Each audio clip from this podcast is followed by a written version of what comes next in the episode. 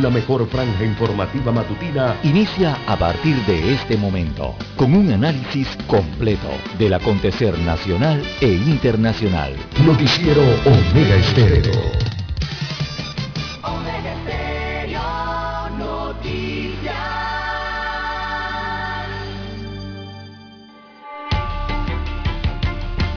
A continuación, los titulares, con los hechos que son noticias hoy.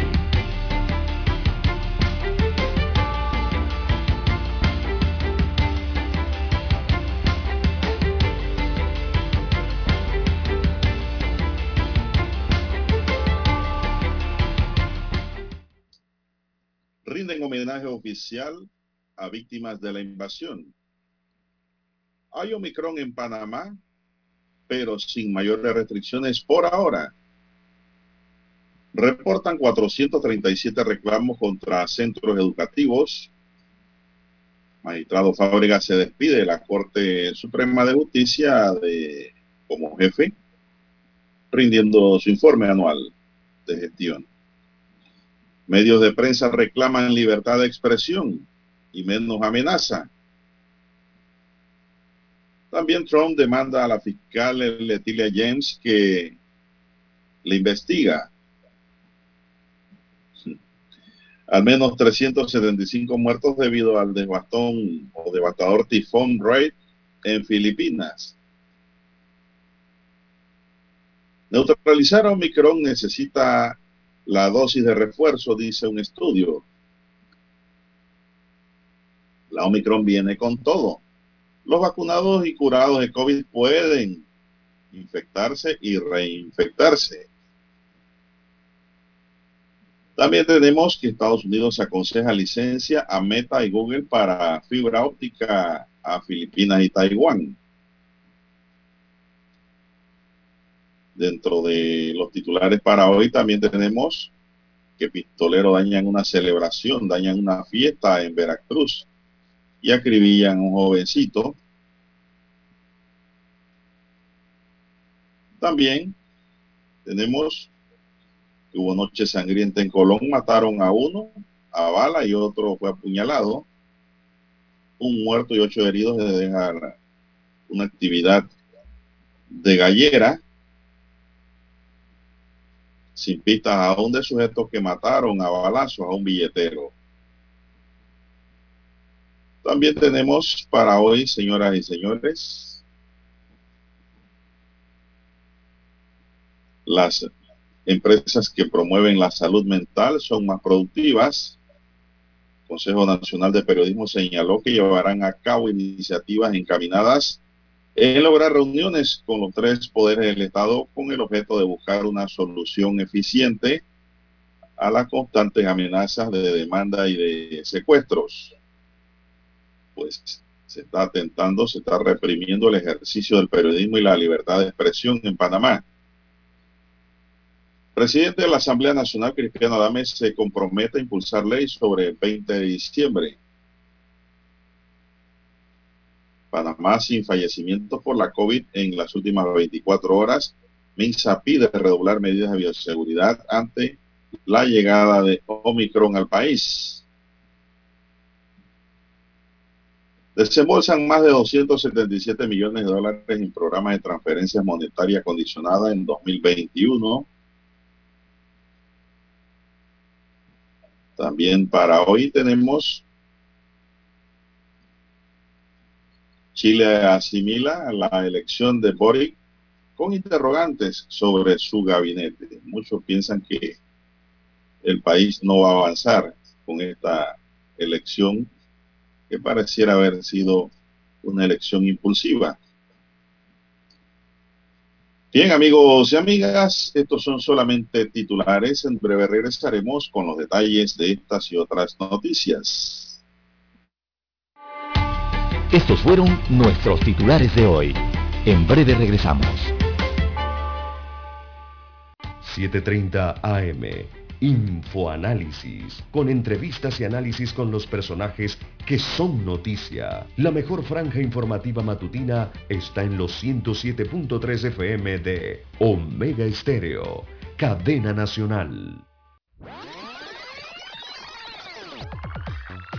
Omega Stereo tiene una nueva app. Descárgala en Play Store y App Store totalmente gratis. Escucha Omega Stereo las 24 horas donde estés con nuestra nueva app.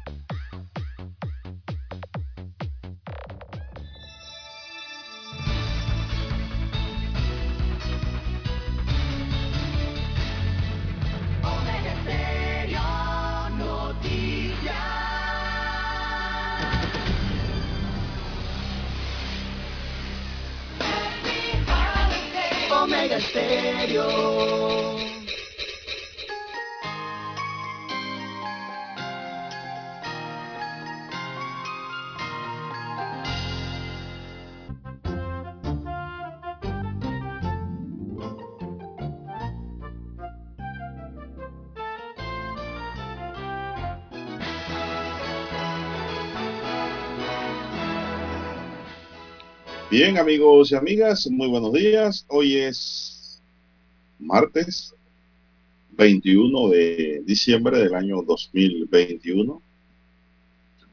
Daniel Arauz me acompaña en el tablero de controles. En la mesa informativa les saluda Juan de Dios Hernández Canur para presentar las noticias, los comentarios y los análisis de lo que pasa en Panamá y el mundo en dos horas de información.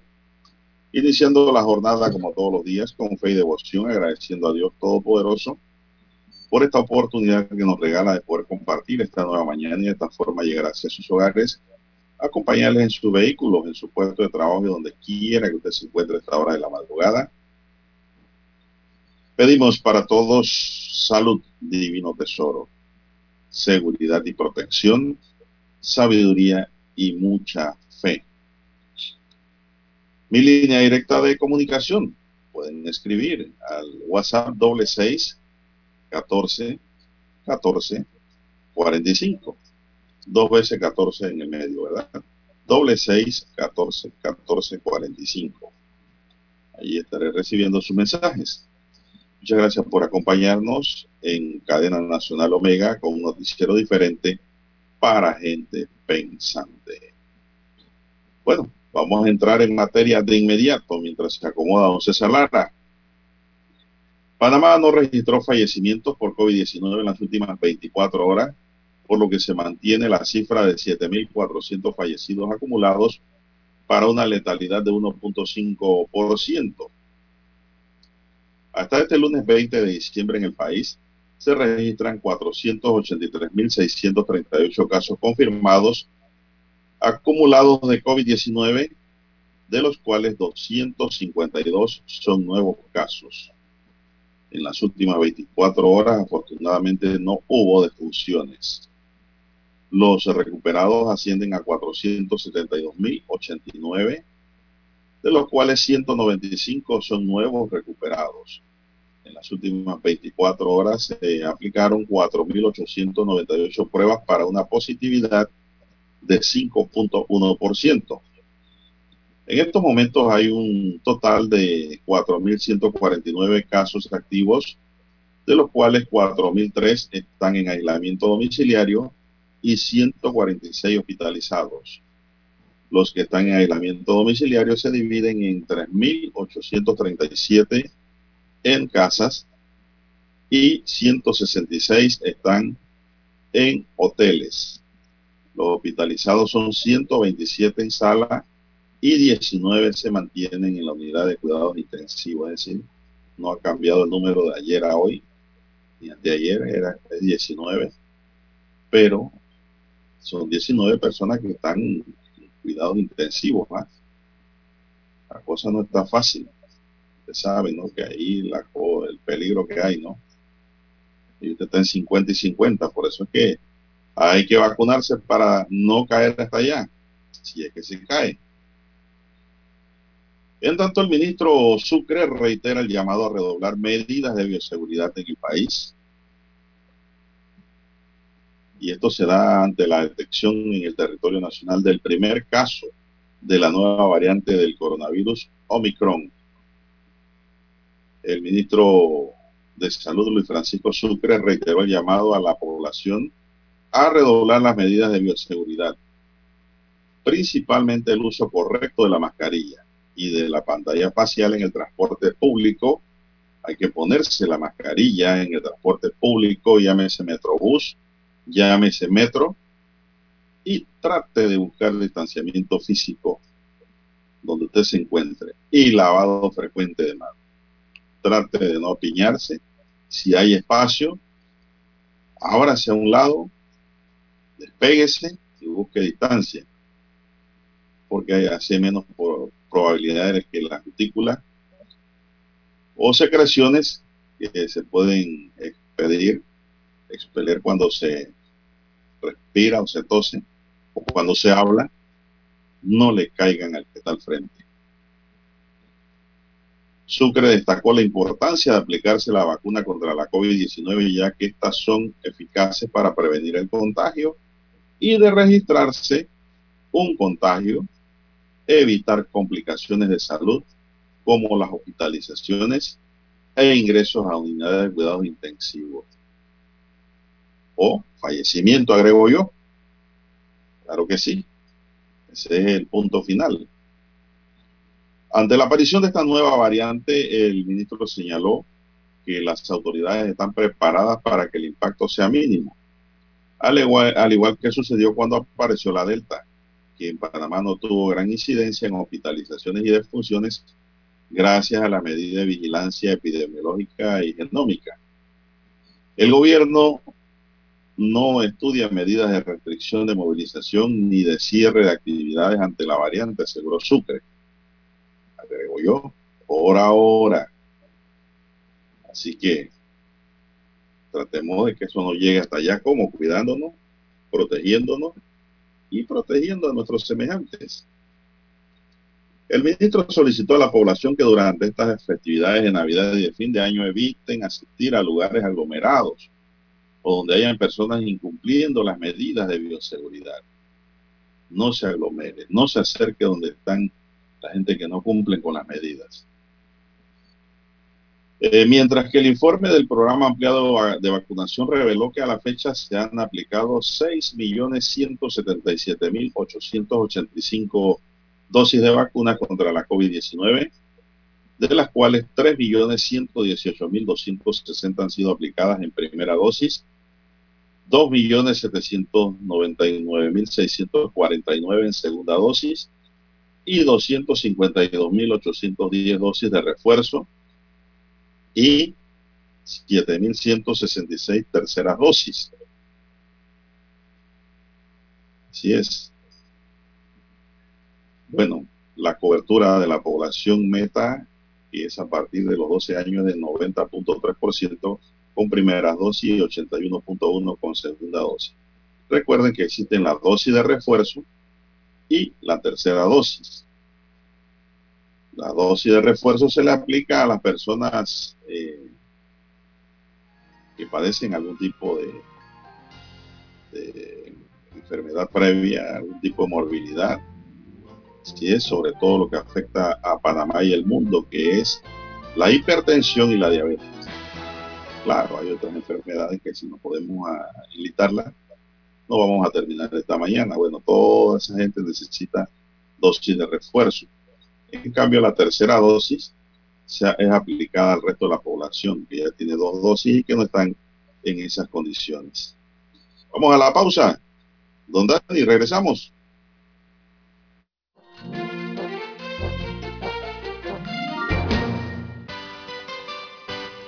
Noticiero Omega Estéreo. La mejor franja informativa matutina está en los 107.3 FM de Omega Estéreo. 5.30 AM.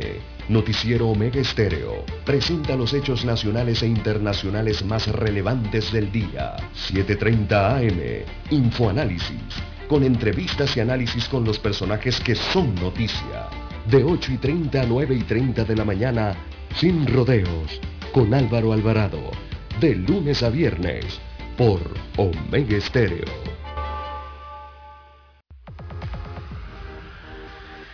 Omega Stereo tiene una nueva app. Descárgala en Play Store y App Store totalmente gratis. Escucha Omega Stereo las 24 horas donde estés con nuestra aplicación totalmente nueva. En centrales telefónicas casa del teléfono es tu mejor opción. Te asesoramos y ofrecemos buena atención. Con años de experiencia trabajando para ti. La casa del teléfono, ubicados en Via Brasil y lista hermosa. La casa del teléfono, líder en telecomunicaciones. La casa del teléfono,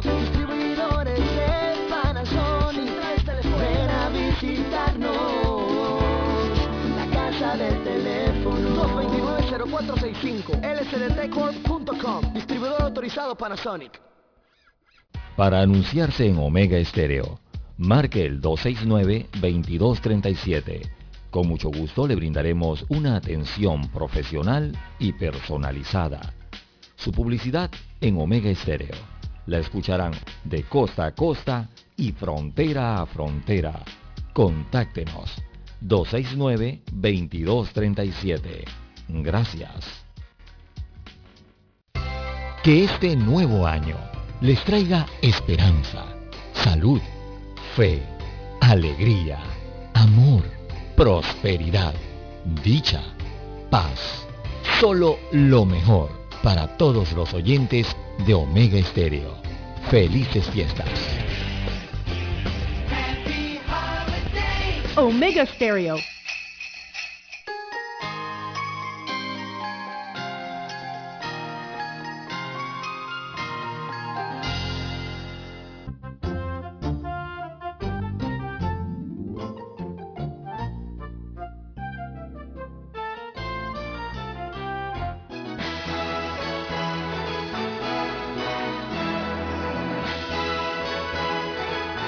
Seguimos, don Daniel, seguimos con más noticias, comentarios y análisis de lo que pasa en Panamá y el mundo en estas dos horas de información. Bueno, ya queda menos, ¿eh?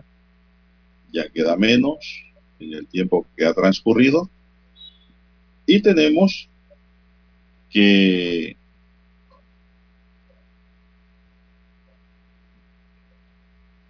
hay una advertencia, ¿qué hora es? Son las 5.50. Así 5.50 es. minutos. Hay una, hay una advertencia. El presidente del Consejo Nacional de Periodismo, Guillermo Antonio Adames, advirtió que se han dado nuevas amenazas para reprimir el ejercicio del periodismo y la libertad de expresión. Según Adames, el sistema judicial ha sido vulnerado por la clase y empresarios corruptos, entre comillas. Llegó el momento de poner un alto al acoso existen precedentes que han demostrado la vulnerabilidad del sistema judicial y la incapacidad del Estado para garantizarnos como profesionales y empresas mediáticas. Reprochó el presidente del CNP en conferencia de prensa ayer. La alerta surge después de que el presidente del expresidente Ricardo Martinelli anunciara que presentará procesos legales contra el medio digital Foco por la divulgación de un video en redes sociales que muestra al expresidente un encuentro supuestamente con el esposo de la, de la juez, una de las jueces que lo absolvió del caso Pinchazos.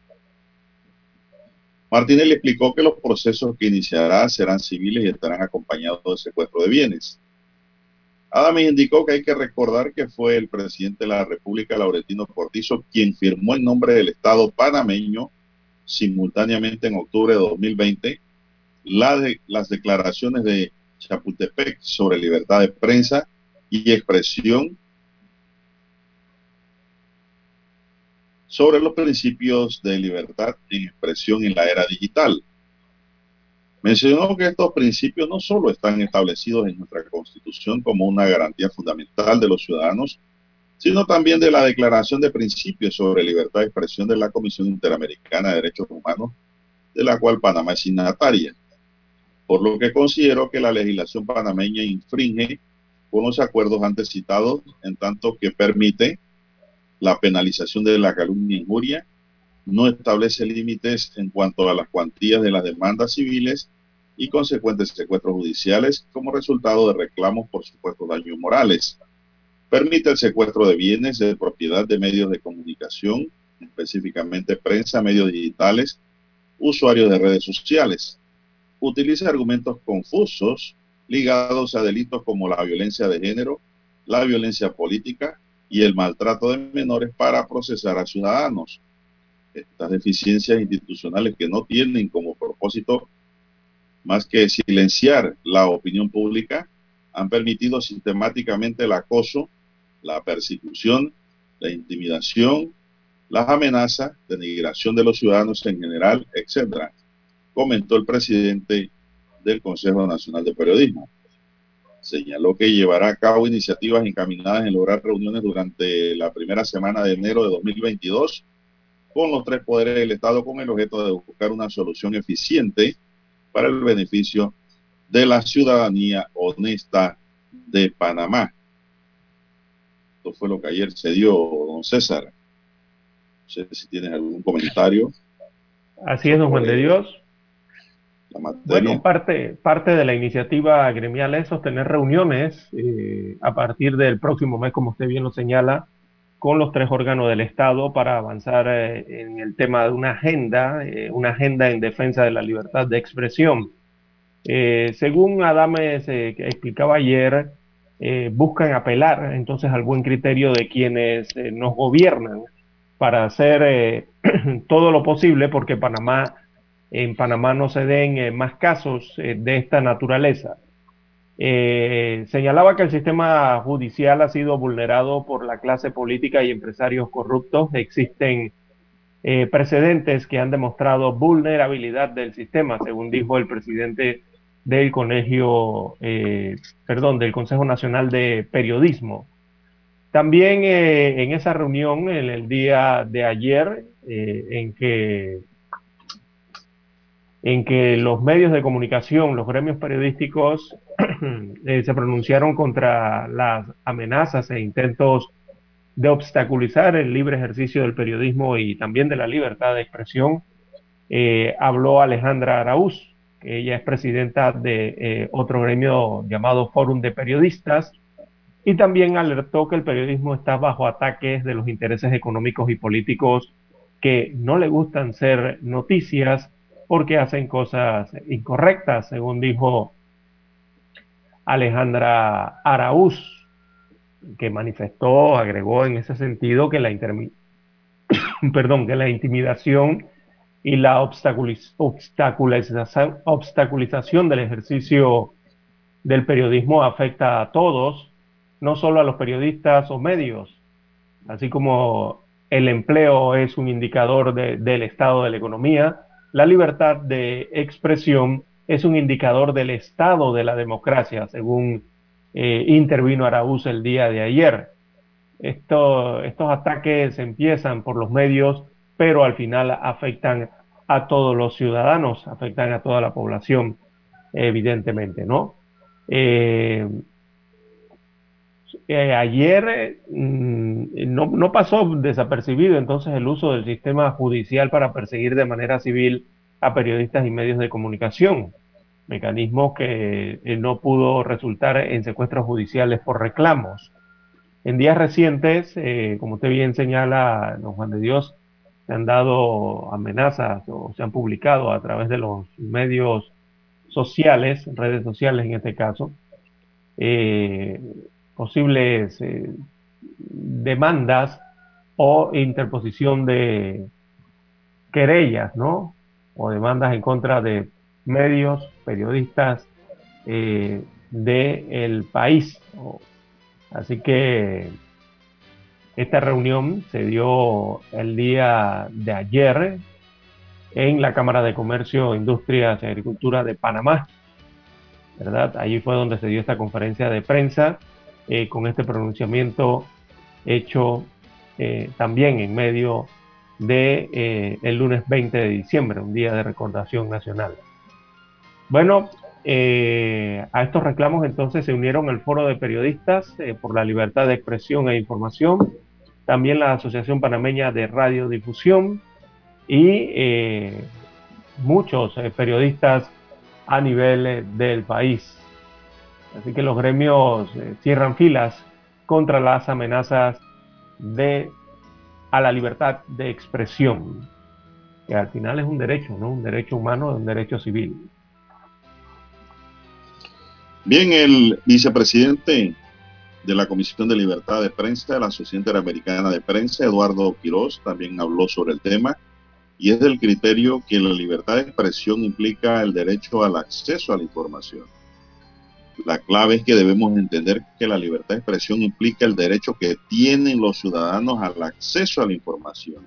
Es decir, el ciudadano puede escoger de dónde se informa, sostuvo Quiroz. Así es, porque no solo se trata del derecho de la libertad de expresión o de información, que es el derecho propio de los medios y del periodista, ¿verdad?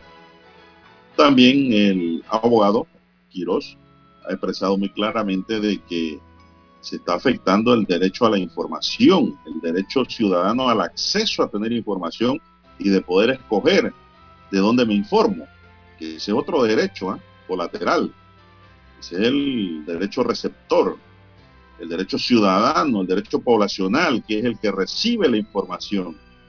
Eso es muy importante que lo haya remarcado el distinguido colega abogado Eduardo Quirós. El también presidente del grupo editorial El Siglo y la Estrella agrega que en la medida que se tomen acciones de carácter judicial para convertirlas en herramientas de intimidación o autocensura, se impacta el derecho de acceso a la información que tienen los ciudadanos. ¿Por qué? Porque muchos medios y periodistas se van a abstener de informar para evitar precisamente este tipo de ataques legales en los que se amparan las personas que pudiesen tratar de guarecerse bajo el poder económico con el fin de secuestrar, intimidar y silenciar la libertad de expresión y la libertad de prensa en Panamá y en cualquier otro lugar del mundo lo estoy explicando, don César. El Consejo Nacional de Periodismo también y el Foro de Periodistas por la Libertad de Expresión y la Asociación Panameña de Radiodifusión también reaccionaron este lunes. Existen precedentes que han demostrado la vulnerabilidad del sistema judicial y la incapacidad del Estado para garantizarnos como profesionales y empresas mediáticas el ejercicio de la libertad de expresión. Todo lo dijo ayer Guillermo Antonio Dames del Consejo Nacional de Periodismo. Bien, vamos a hacer un alto, don Dani, para escuchar nuestro himno nacional y regresar con más noticias, comentarios y análisis.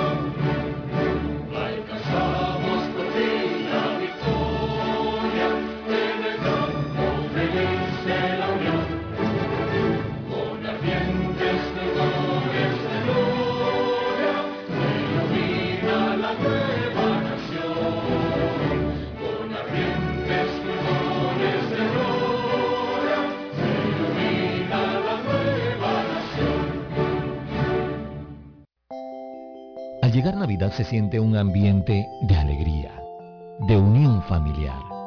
Navidad. Ese es el mejor momento para reflexionar, dar gracias por todo lo que tenemos, compartir con la familia, con los amigos, con nuestros seres queridos, valorar, agradecer, ayudar al que menos tiene. Navidad. Felices fiestas de fin de año. Les desea Omega Estéreo.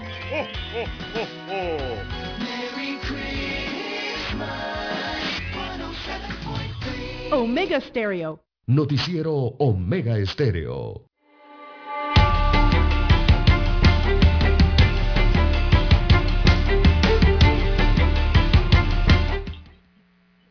Bien, eh, estamos tocando un tema, Lara, que realmente requiere el análisis y requiere un razonamiento sobre el tema del peligro que se cierne sobre la libertad de expresión, la libertad de información, la libertad de prensa y la libertad del derecho a la información, que es el, la que se defiende para la población en donde se puede pedir el rendimiento de cuentas también.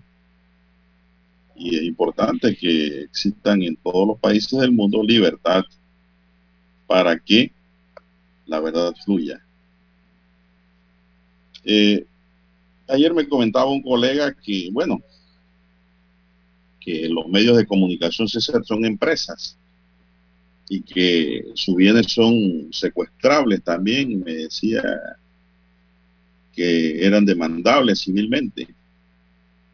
Yo le dije que en efecto, en términos generales, sí. Sí.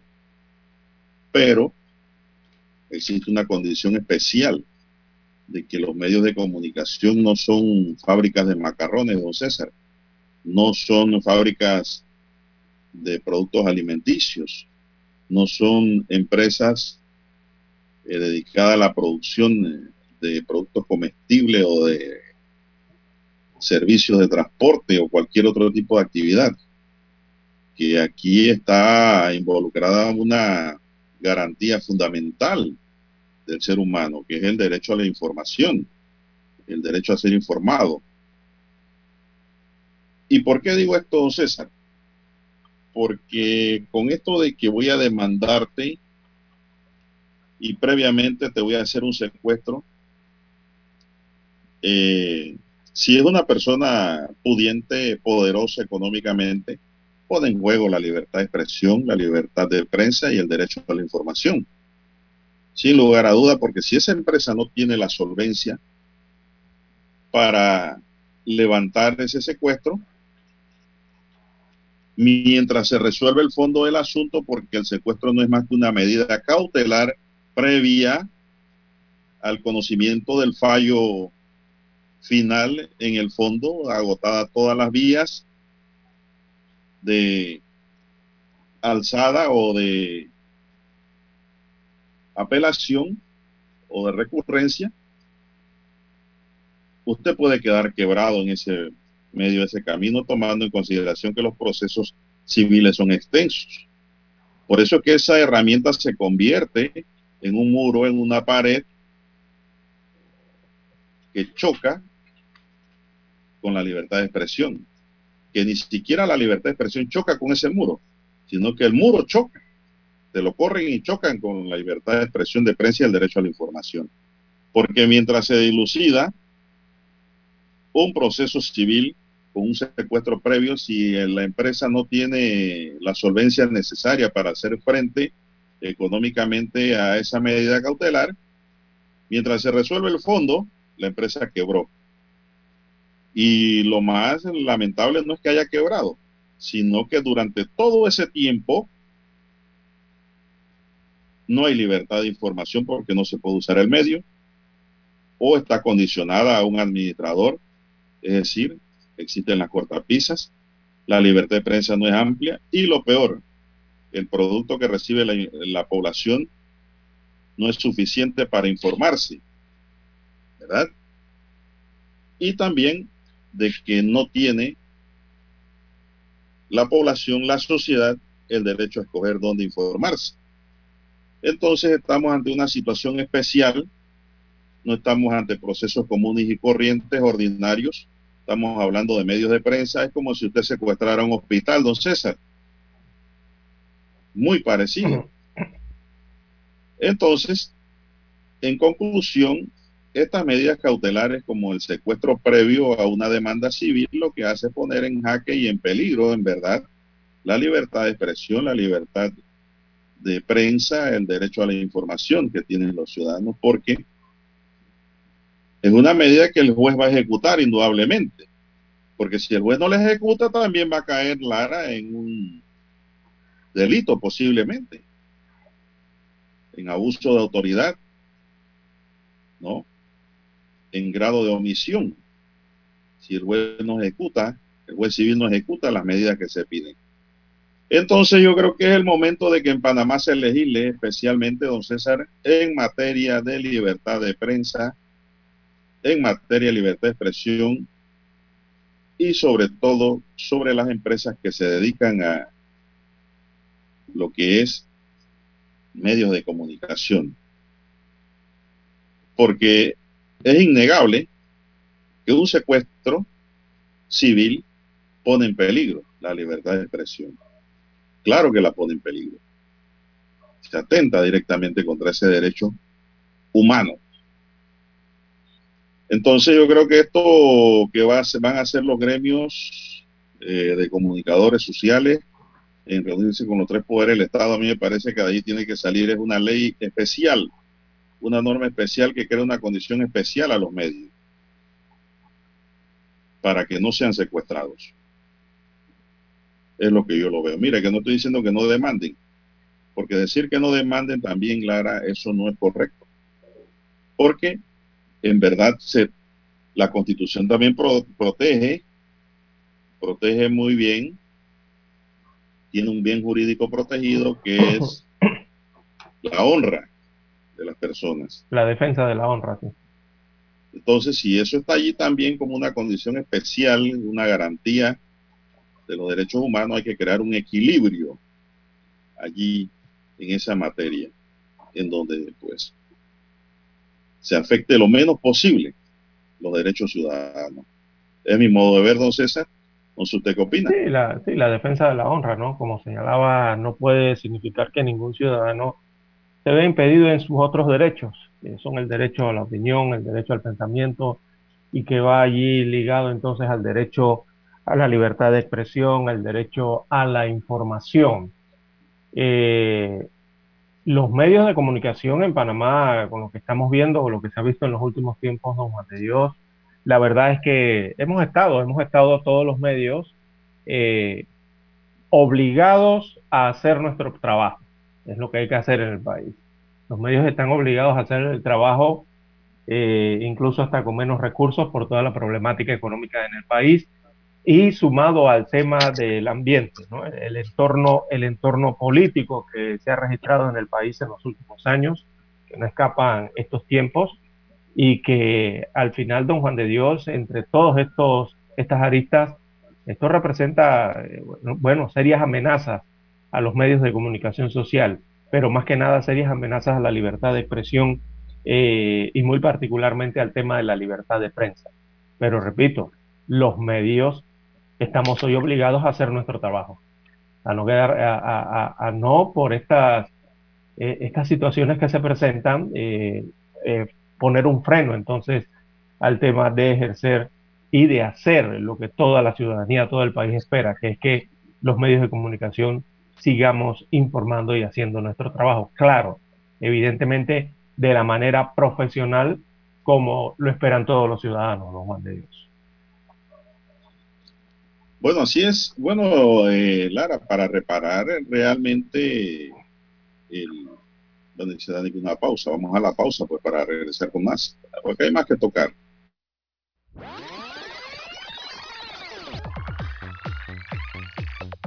Omega Stereo tiene una nueva app. Descárgala en Play Store y App Store totalmente gratis. Escucha Omega Stereo las 24 horas donde estés con nuestra aplicación 100% renovada.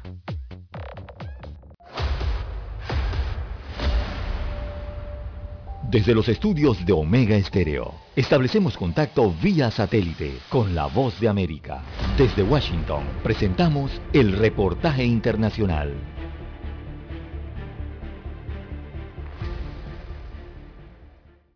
El dólar se veía presionado por los rendimientos de los bonos del Tesoro de Estados Unidos tras un golpe a los planes del gasto fiscal del gobierno demócrata y ante la preocupación por la propagación de la variante Omicron del coronavirus.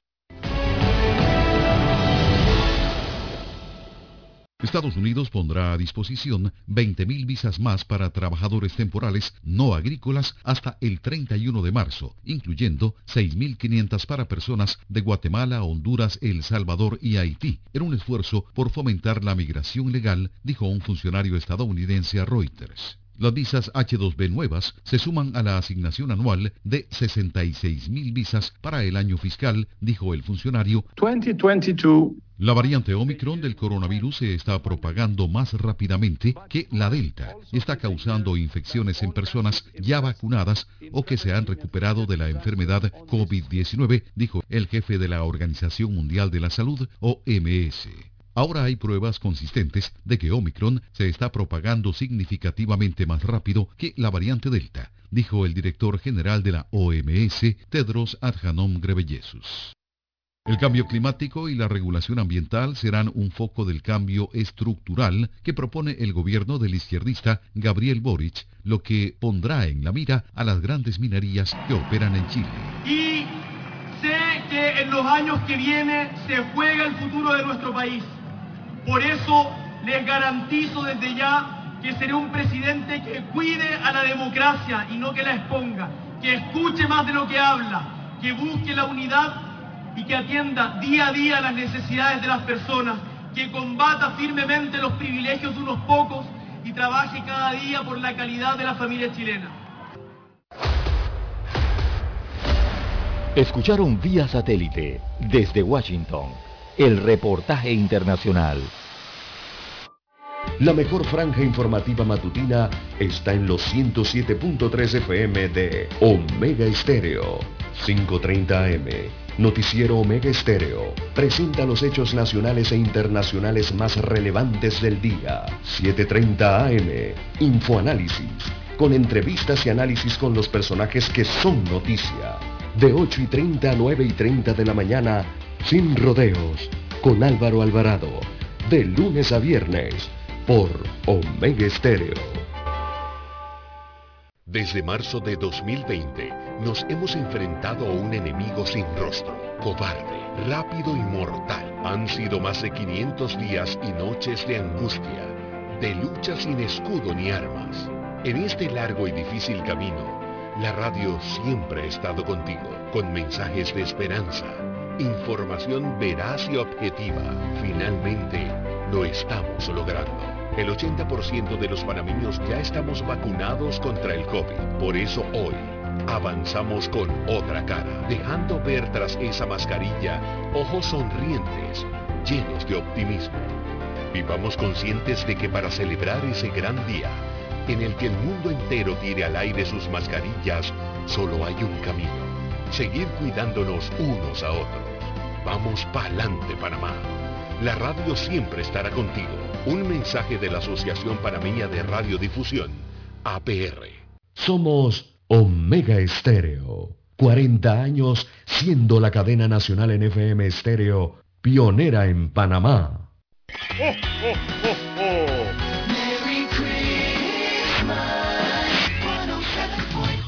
Omega Stereo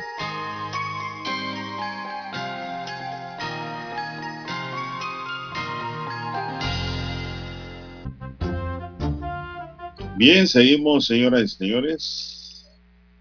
Bueno, eh, el tema, don César, principal es que para enfrentar eh, delitos contra el honor como son la injuria y la calumnia, el primer remedio procesal que se establece es el derecho penal.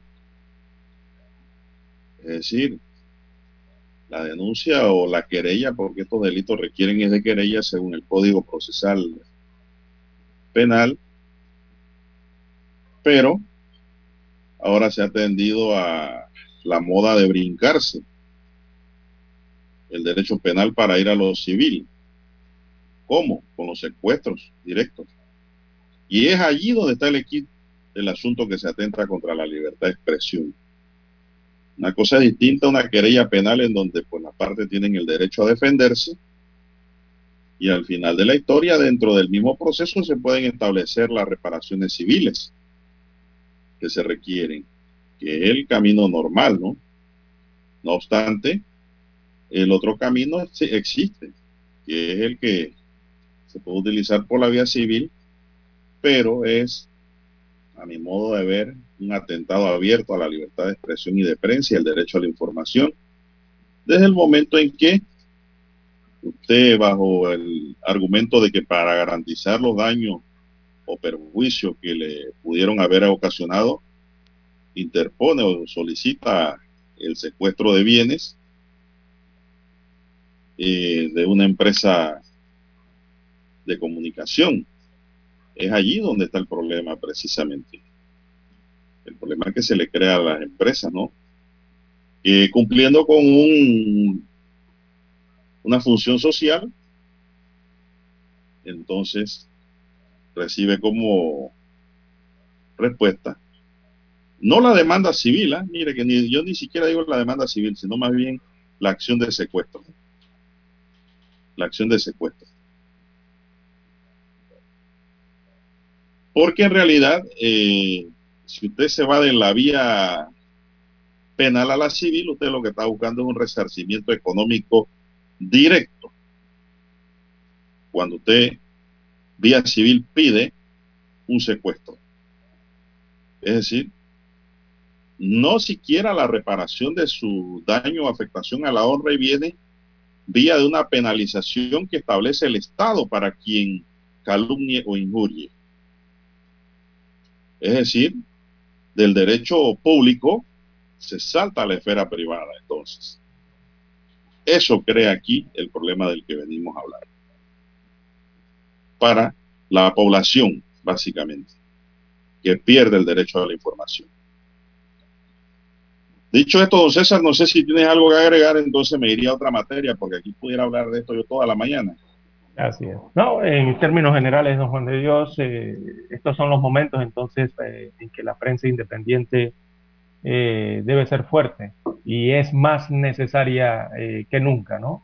Mantener todos esos conceptos y esos preceptos de defensa de la libertad de expresión y entregarle información a los ciudadanos. Bueno, son las 6:21 minutos.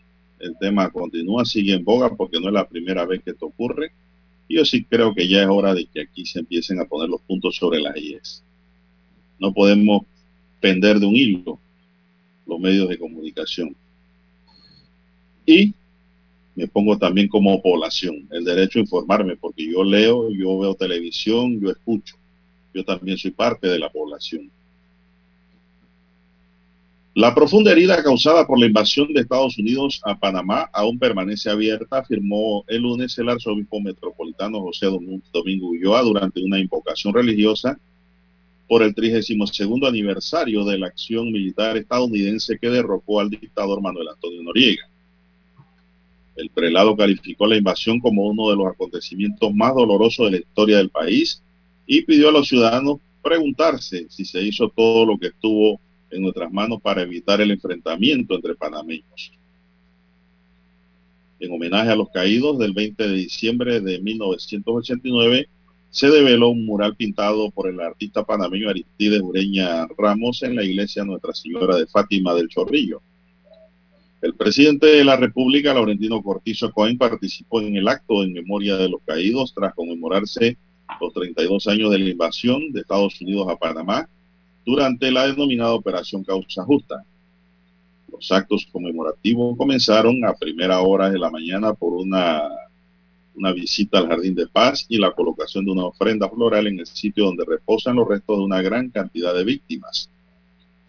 El gobierno declaró el Día de Duelo Nacional el 20 de diciembre de 2021 mediante un decreto ejecutivo de 17 de diciembre y se ordenó que la bandera nacional se mantenga a media asta en entidades públicas y lugares privados del país. Algunos historiadores revelan que Estados Unidos aprovechó la invasión para entrenar aviones y armamento experimental nunca antes usado en ninguna otra parte. Se proclamó jefe de gobierno Noriega y blandiendo un machete afirmó que existía un estado de guerra entre su régimen y Estados Unidos y pagó la población como siempre la hará. Ese fue el resultado de esa invasión. Bien, don Juan de Dios, las 6.24, 6.24 minutos eh, de la mañana en todo el territorio nacional. Bueno, también se informa al país, eh, el Estado Central informa que a partir de hoy, o sea, este martes 21 de diciembre, el Instituto para la Formación y Aprovechamiento de Recursos Humanos, el IFARU, realizará el pago de las becas y del PASEU. Así que esta es una información de carácter general para todos los estudiantes a nivel del país y también eh, sus acudientes. Así que el pago de becas y PASEU, eh, el gobierno central entonces desembolsará unos 90.3 millones de dólares eh, en total son 820.826 estudiantes de primaria, también de premedia y media de los planteles oficiales y también de los planteles particulares o privados. Todos ellos recibirán entonces el pago de la beca eh, del PASEU, eh, que a partir de hoy el IFARU entonces hace efectivo el pago de estas becas y del PASEU.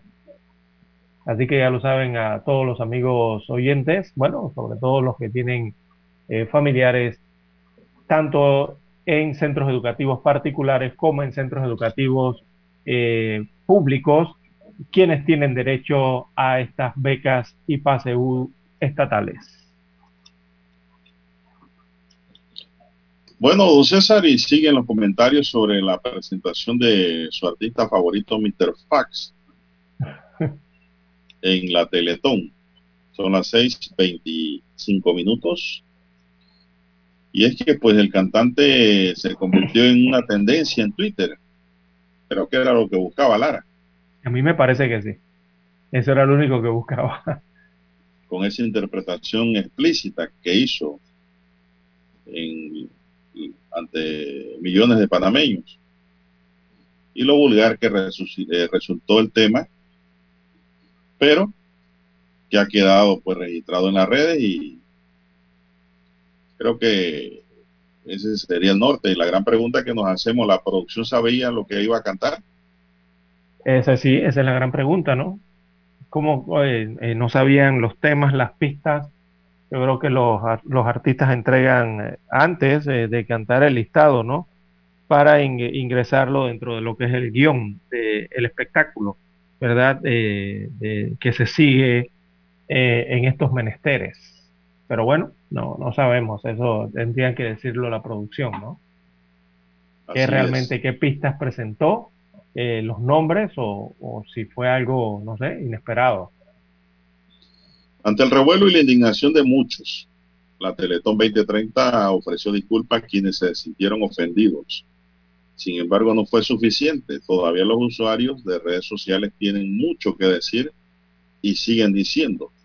Uno de ellos fue el defensor del pueblo, Eduardo Leblanc, quien expresó, abro comillas, lo sucedido con Mr. Fox es penoso, doloroso y es una muestra de muchos antivalores que están reinando en nuestra sociedad.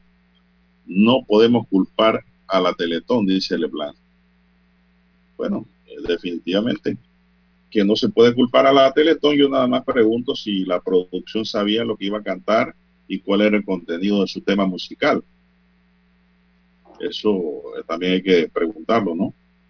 Pero en términos generales, digo, la Teletón como organismo no tiene una responsabilidad directa sobre lo acontecido, a mi modo de ver. Habría que expurgar allí a ver de dónde nace y dónde sale la responsabilidad que cabe aquí en materia de censura por falta de ética, el reproche por falta de respeto a la niñez y sobre todo a las mujeres, don César. Así es, a las damas, a las mujeres. Más que todo a las mujeres. Así es. Porque ayer Crítica Libre en su columna, se escucha por ahí, preguntaban si era que Mr. Fox estaba haciendo alguna cuña para la cabalgata Gillette. o algún producto, sí. Sí, bueno. algún producto de, de atención femenina, ¿no? Así es. Bueno, la gente ha opinado de todo sobre el tema.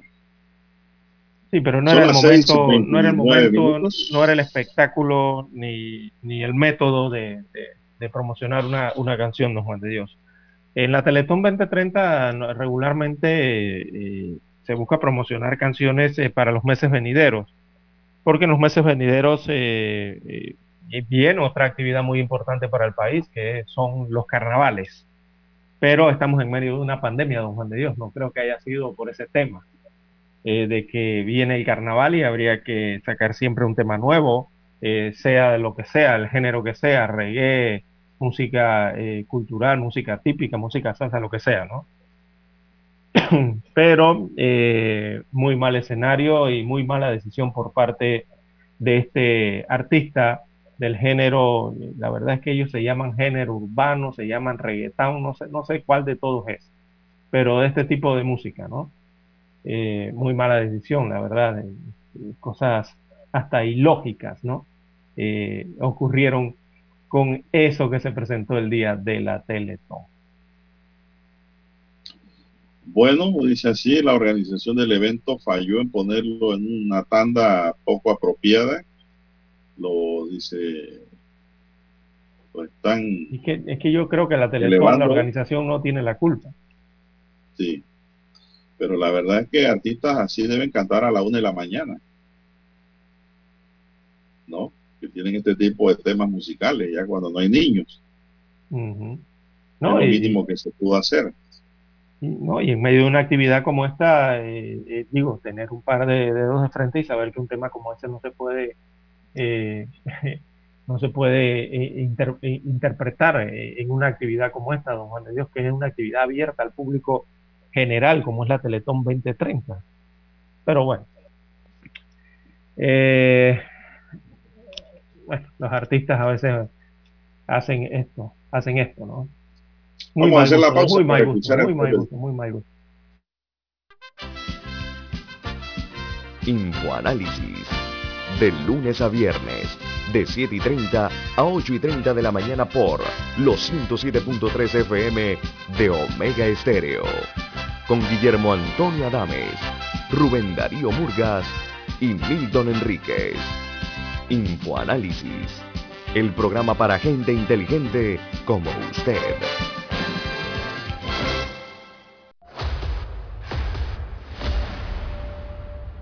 Desde los estudios de Omega Estéreo, establecemos contacto vía satélite con la voz de América. Desde Washington, presentamos el reportaje internacional.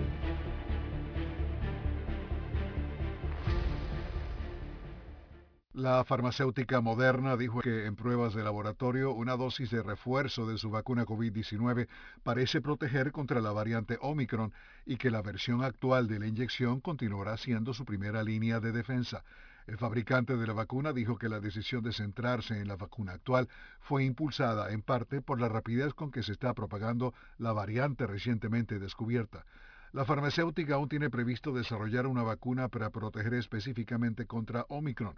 La empresa dijo que un ciclo de dos dosis de su vacuna generó anticuerpos neutralizantes bajos contra la variante, pero que una dosis de refuerzo de 50 microgramos aumentó 37 veces los anticuerpos. Una dosis de refuerzo más alta de 100 microgramos de la misma vacuna elevó los niveles de anticuerpos aún más, más de 80 veces los niveles previos al refuerzo. Alejandro Escalona, Voz de América, Washington. Escucharon vía satélite desde Washington el reportaje internacional. Omega Estéreo, 24 horas en FM Estéreo.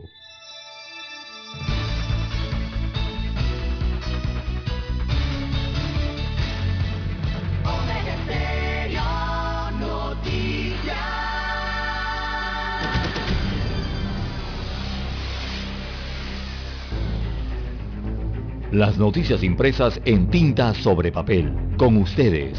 Escuchando el periódico. Los titulares de las primeras planas de los diarios estándares de circulación en Panamá.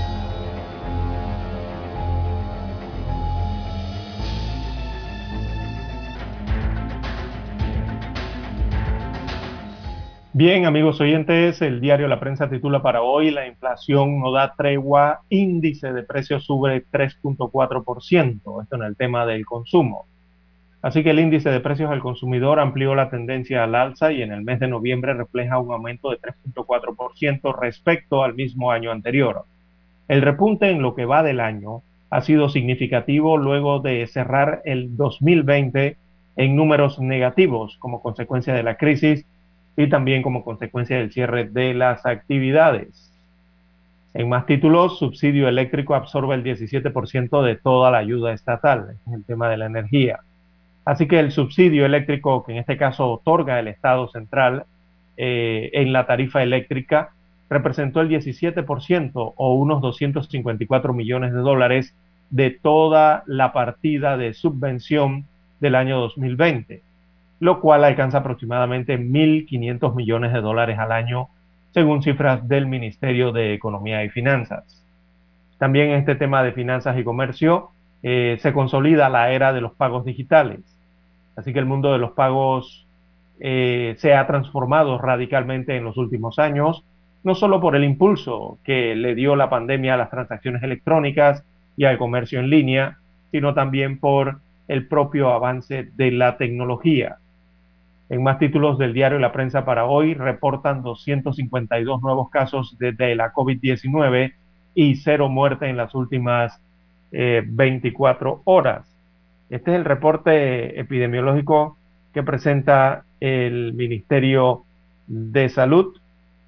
Así que tenemos, según las cifras, em, no se registraron perdón, fallecimientos por la COVID-19, por lo que el total de decesos continúa en 7.400 en la cifra de fallecidos a nivel eh, nacional. Bien, en otros títulos del diario La Prensa, eh, veamos la situación eh, epidemiológica en las últimas cuatro semanas. Eh, hay un cuadro, una infografía que presenta hoy el diario La Prensa, que destaca que eh, del 21, la semana del 21 de noviembre al 27 de noviembre, se habían registrado 1.471 nuevos casos y 116 hospitalizados. Del 28 al 4 de diciembre fueron 1.525 casos nuevos y 16, 116 hospitalizados. Del 5 de diciembre al 11 de diciembre, 1.742 nuevos casos, 115 hospitalizados. Y del 12 de diciembre al 18 de diciembre, la cifra aumentó a 2.490 nuevos casos y 136 eh, personas hospitalizadas. Así que las cifras están claras, revelan un aumento, entonces de los casos y los hospitalizados en Panamá producto de la pandemia de la COVID-19. Así que también en el tema de la vacunación, dosis de refuerzo señalan es la aliada ante la llegada de Omicron. Eh, el primer caso de la variante Omicron eh, fue identificado en el país, como ya lo anunciaron las autoridades, y una de las estrategias de las autoridades para enfrentarla podría ser adelantar el periodo de espera para aplicar la dosis de refuerzo de seis a tres meses luego de completar el esquema de las dos eh, dosis. Eh, esto lo están haciendo muchos países, eh, no están esperando a los seis meses, ya están llamando a su población a partir de los tres meses para aplicar la dosis de refuerzo. veamos qué decisión toma Panamá al respecto también.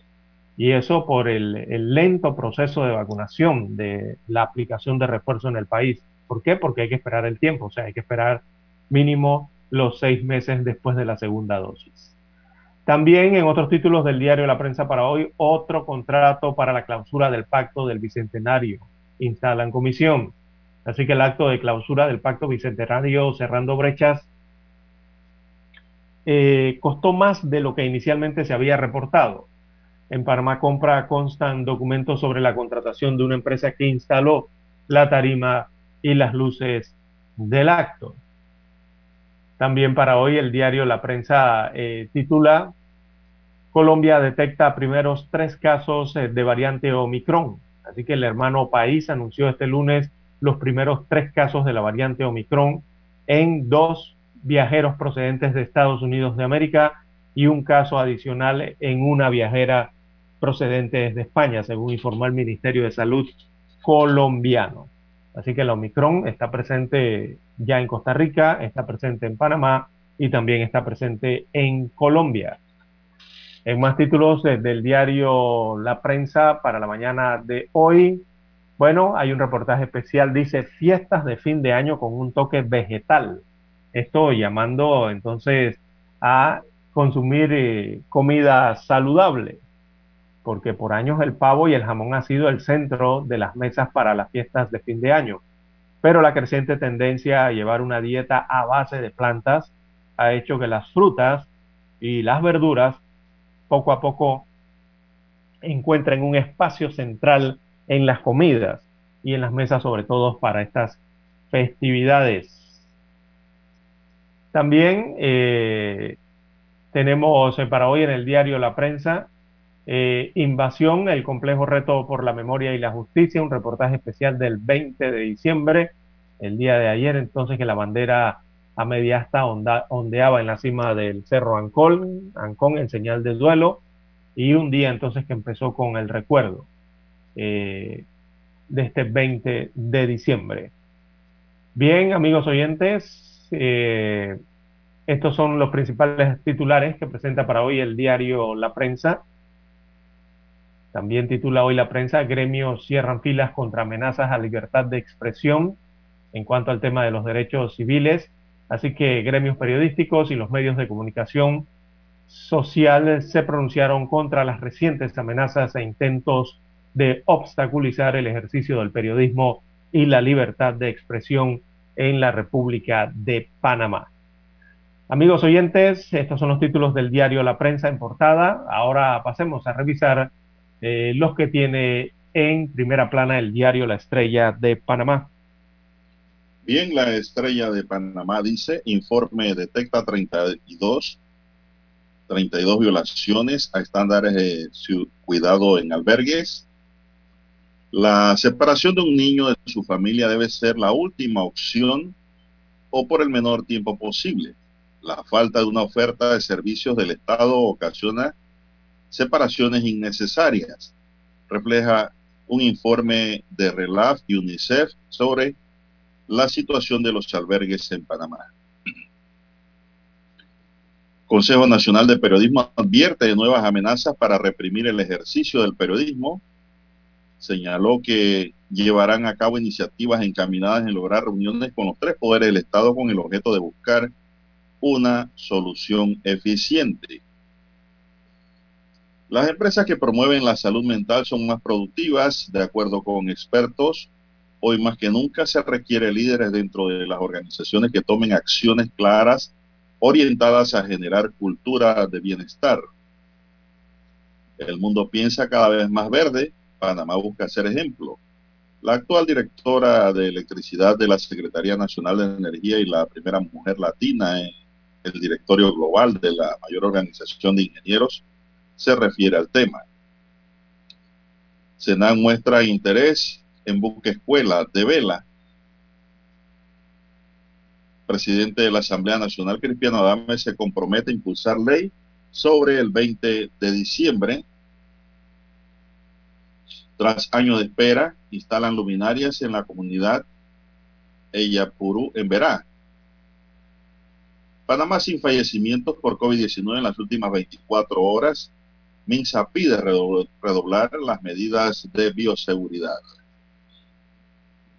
También Latinoamérica ante el reto de consolidar su crecimiento en el 2022. Informe detecta 32 violaciones estándares de cuidados en albergues, justicia por los niños. Ministerio de Salud confirma el primer caso de Omicron detectado en Panamá. Cortizo anunciará en enero de 2022 los acuerdos del Pacto Bicentenario vinculantes en su administración. También tenemos, desembolsarán más de 277 millones de dólares en programas de transferencia monetaria condicionada en 2021 Panamá importa 61.374 arbolitos de Navidad. Disminuyen a 437 las reclamaciones contra centros educativos privados. Chile asimila la elección de Boric con interrogantes sobre su gabinete. Contra todo pronóstico, el izquierdista venció en 11 de las 16 regiones del país, a la derecha. Venezuela eh, renueva un convenio con ACNUR para la protección de los refugiados. Las botellas de cerveza pueden escasear en Navidad, pero no se preocupen, que no es aquí, es en República Dominicana. Amigos y amigas, estos son los titulares de hoy para el diario La Estrella de Panamá que le ofrecemos de esta manera y concluimos así con la lectura de los titulares correspondientes a la fecha.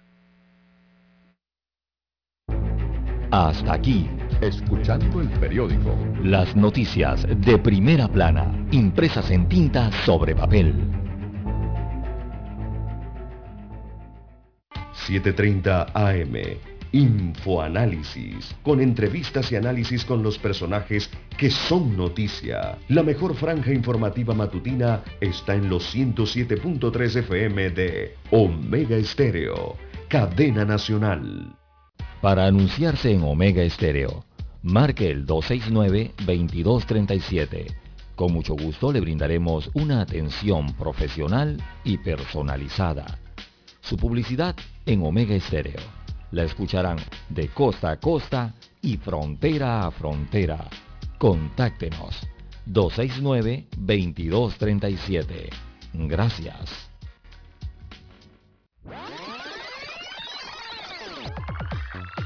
Omega Stereo tiene una nueva app. Descárgala en Play Store y App Store totalmente gratis. Escucha Omega Stereo las 24 horas donde estés con nuestra nueva app.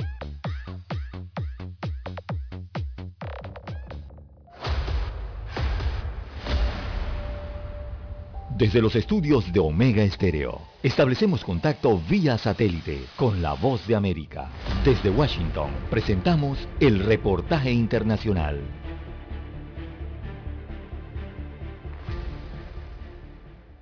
El Ministerio de Salud de Nicaragua publicó una serie de 36 boletines epidemiológicos correspondientes al año 2021 en los cuales revela algunos datos sobre el comportamiento del COVID-19 y de otras epidemias como el dengue, la malaria y la neumonía. Sin embargo, las autoridades ocultaron deliberadamente los datos sobre los fallecimientos por neumonía y que serían atribuibles a la pandemia del COVID-19, como ocurrió en mayo de 2020 cuando suspendió la publicación en línea de estos documentos de salud Pública, el epidemiólogo Álvaro Ramírez dijo a La Voz de América que la estrategia de la autoridad sanitaria es incomprensible. Consistente con la estrategia que el MINSA ha seguido de ocultar toda la pandemia. el MINSA ha tratado de ocultar la pandemia desde muy principio basado en la política que el gobierno por alguna razón tomó, que nunca ha sido de carácter pública. Y... La última vez que el Ministerio de Salud publicó los boletines epidemiológicos fue en mayo del año pasado, cuando los médicos independientes alertaron sobre un inusual inusual aumento en las muertes por neumonía, que en realidad señalaron se trataba de fallecimientos a causa del COVID-19, pero que las autoridades calificaron como neumonía típica. El epidemiólogo Leonel Argüello advirtió de la necesidad de avanzar prioritariamente en el proceso de vacunación ante la aparición de nuevas variantes en la región. El gobierno tiene que reconocer lo que está pasando en el mundo, pues. tiene que reconocer que ha muerto una cantidad de gente enorme, más de 8.000 el año pasado,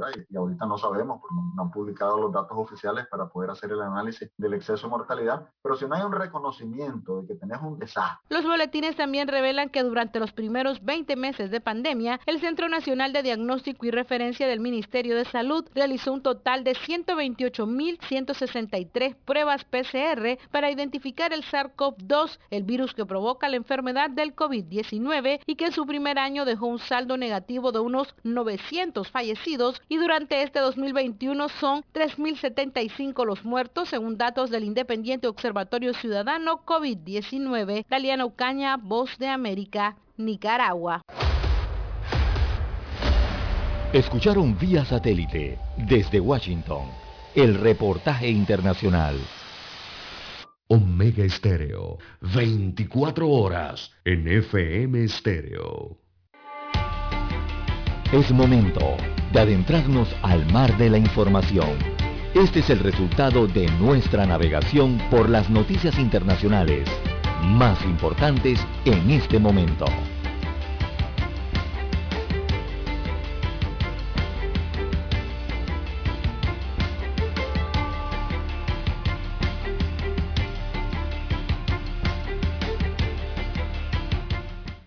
Bien, ya son las 6:49 minutos, hora para todo el país.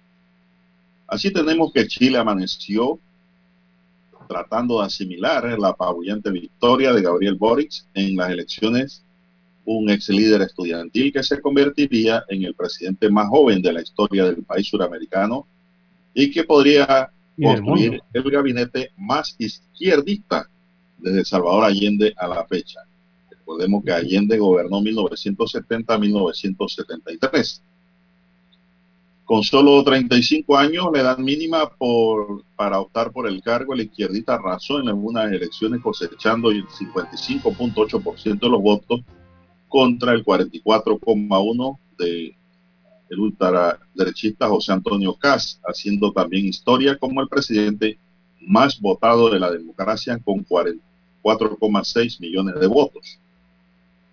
Como minoría sexual que soy, dice, no tenía otra alternativa que Boric. Ayer dijo en el Nuevo Chile lo que íbamos a construir entre todos y estoy muy feliz. Dijo AF, el joven Martín Flores, de los LGTB. Para Elizabeth Galvez, de 50 años, vienen tiempos de cambio con mejor salud, educación y viviendas dignas, indicó por su parte. El pensionado Sergio Caballero, consultado por F, también en cambio no es tan optimista, por algo peinacana. Dice, el tema de fondo es que sin crecimiento económico no va a haber dinero para cumplir con las expectativas de la gente.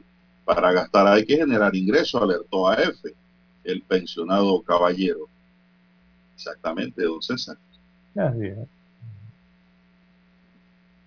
Su principal bastión es la región metropolitana que alberga la capital y donde se impuso con el 60,3% de los votos, ganando en la mayoría de las 32 comunas, la región costera de Valparaíso, la segunda más poblada y donde cosechó 59,3%, es también un importante baluarte del nuevo presidente.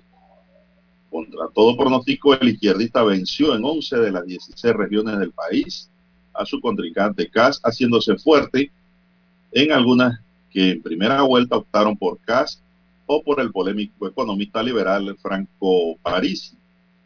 Su primer acto oficial como presidente electo fue una reunión con el actual mandatario, el conservador Sebastián Piñera, en La Moneda, sede gubernamental a cuyas puertas acudieron para recibir los cientos de personas.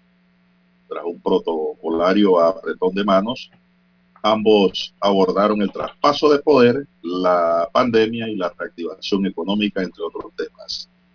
Me parece relevante la continuidad del Estado más allá de la legítima diferencia política, que a veces, como es el caso, pueden ser muy grandes, afirmó Boric tras ese encuentro.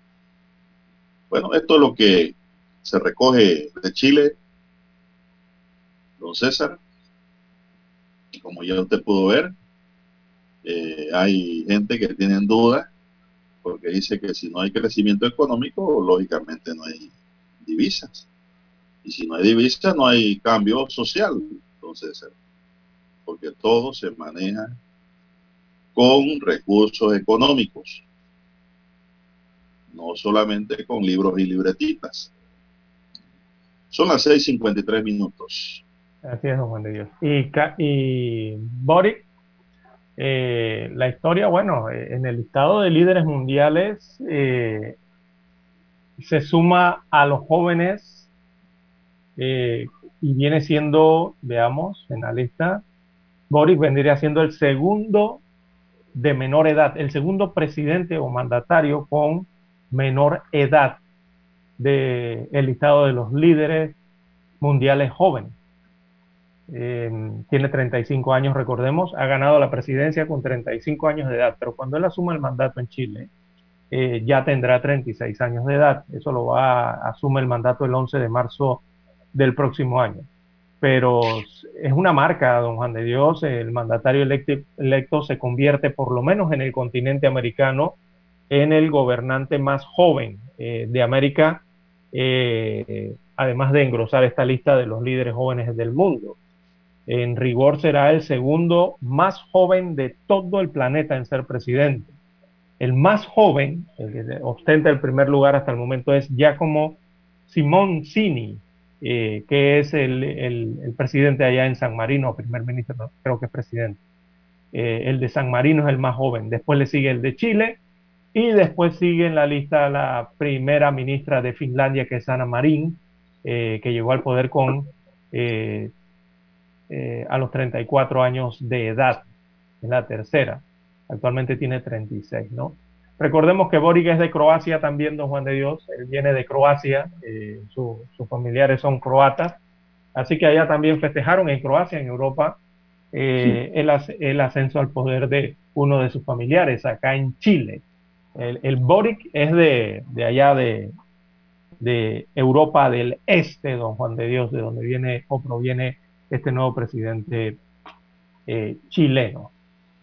Bueno, parte de las aristas entonces alrededor de la elección de Gabriel Boric, que enfrenta ese escenario sudamericano, eh, ¿verdad? Que es una región fragmentada eh, en cuanto al escenario donde está Chile nada más hay que ver el listado que usted leyó ayer, don Juan de Dios, de las izquierdas y las derechas o los moderados en el escenario americano, sobre todo en Sudamérica. Bueno, eh, lo del mapa ideológico no latinoamericano y la distribución de las fuerzas políticas en la región tras el triunfo de eh, Boric. Bien, más, eh, más eh, informaciones de carácter eh, internacional para hoy, don Juan de Dios. desde Francia se informa temprano entonces que no habrán más restricciones por ahora, como usted bien señala y lo advirtió también para la República de Panamá. Eso es por ahora, hay que ver, ¿no? por ahora Francia descarta nuevas restricciones en cuanto al tema de la pandemia y la nueva variante Omicron y sí ha pedido entonces a los ciudadanos reducir al máximo sus contactos, es lo que han pedido las autoridades francesas temprano en la mañana de hoy. Eh, así que sostiene que se implementarán nuevas medidas solo si hay un recrudecimiento muy fuerte de la epidemia a causa de la variante Omicron. Es lo que le han dicho las autoridades al pueblo galo en este caso, pidiéndoles, eh, reiterándoles que reduzcan al máximo lo que son los contactos en los próximos eh, días, eh, sobre todo por estos temas de las festividades y las reuniones de Navidad. En cuanto a este mismo tema, don Juan de Dios, el máximo organismo de la salud a nivel mundial, la OMS, considera que Omicron es ampliamente dominante ya en los Estados Unidos de América y la OMS también pidió mayores eh, esfuerzos para terminar con la pandemia. Esto ante los temores que despiertan la propagación de esta cepa. Eh, también la Agencia Europea de Medicamentos, que es la EMA, eh, aprobó la vacuna anti-COVID del laboratorio estadounidense Novavax. Así que hay otra vacuna más que se suma entonces a esta lucha, ¿no? es aceptada ahora en Europa. Eh, esa vacuna de Novavax eh, utiliza una tecnología más clásica respecto a las empleadas por los otros fármacos ya autorizados, ¿no?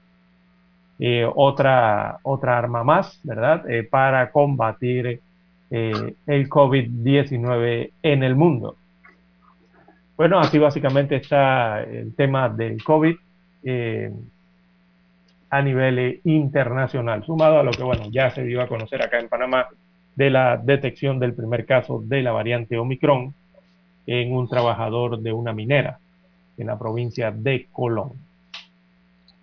Eh, don César, ¿sabe usted que el expresidente de Estados Unidos, Donald Trump, y su empresa han presentado una demanda contra la fiscal general de Nueva York, Letitia James, en relación con la investigación abierta contra el magnate y la Trump Organization, informaron medios locales. Según el canal CNN, la demanda presentada ante un tribunal federal también busca limitar o detener la investigación, así como vetar la participación de James en cualquier acción civil o penal contra el expresidente o su compañía.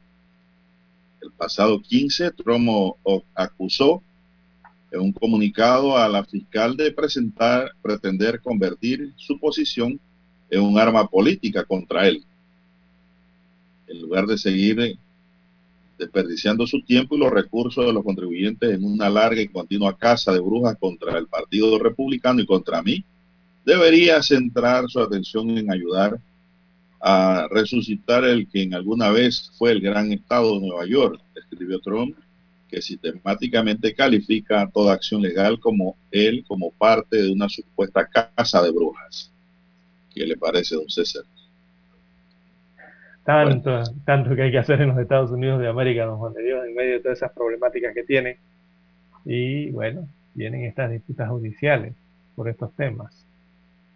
Siendo Juan de Dios las 5.59 minutos, eh, estamos a segundos eh, de la conexión directa desde Washington, Estados Unidos, eh, con el servicio de la voz de los Estados Unidos de América. Adelante, Daniel. Esta es la hora. 7 AM. 7 horas. Omega Estéreo, 40 años con usted en todo momento. El satélite indica que es momento de nuestra conexión. Desde Washington vía satélite y para Omega Estéreo de Panamá, buenos días América.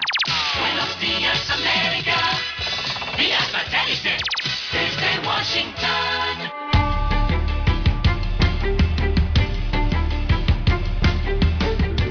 Leonardo Bonet. Un senador demócrata se ha convertido en el principal obstáculo en la aprobación del proyecto más importante en el cuatrienio del presidente Joe Biden. El Senado de Estados Unidos votará muy temprano en el nuevo año, según el líder demócrata Chuck Schumer, sobre el multimillonario plan de inversión de la red de seguridad social del presidente Joe Biden. Así trata de evitar la crisis que enfrenta su partido por la negativa de un solo senador, Joe Manchin, a votar a favor de uno de los programas bandera del mandatario. Siempre he dicho que si no puedo ir a casa y explicárselo a la gente de Virginia Occidental, no puedo votar por esto. Jacopo Luzzi, Voz de América. Pese a la creciente presencia de variantes del coronavirus, y al incremento de casos en todas partes, hay una actividad que, al parecer, la gente no tiene intención de posponer. Omicron se sigue extendiendo y deja a su paso nuevos casos de contagio alrededor del mundo. Pero eso no frena el deseo de millones de personas por viajar durante este fin de año, pasar las fiestas en familia. En ese caso, aseguran los especialistas, hay que tomar precauciones. Lo ideal es que las personas estén vacunadas, ojalá con las dos, el esquema completo de vacunación. En sus consultas diarias en el sur de la Florida, Cuesta sigue recomendando a sus pacientes la implementación de todos los protocolos de bioseguridad establecidos para el control de la infección del COVID-19. Adriana Arevalo, Voz de América, Miami. En Chile, los mercados exhibieron una gran volatilidad después de la victoria del izquierdista Gabriel Boric, un ex líder estudiantil que en siete años saltó de ocupar un escaño en el Congreso a presidente electo con un ambicioso programa de gobierno de corte social.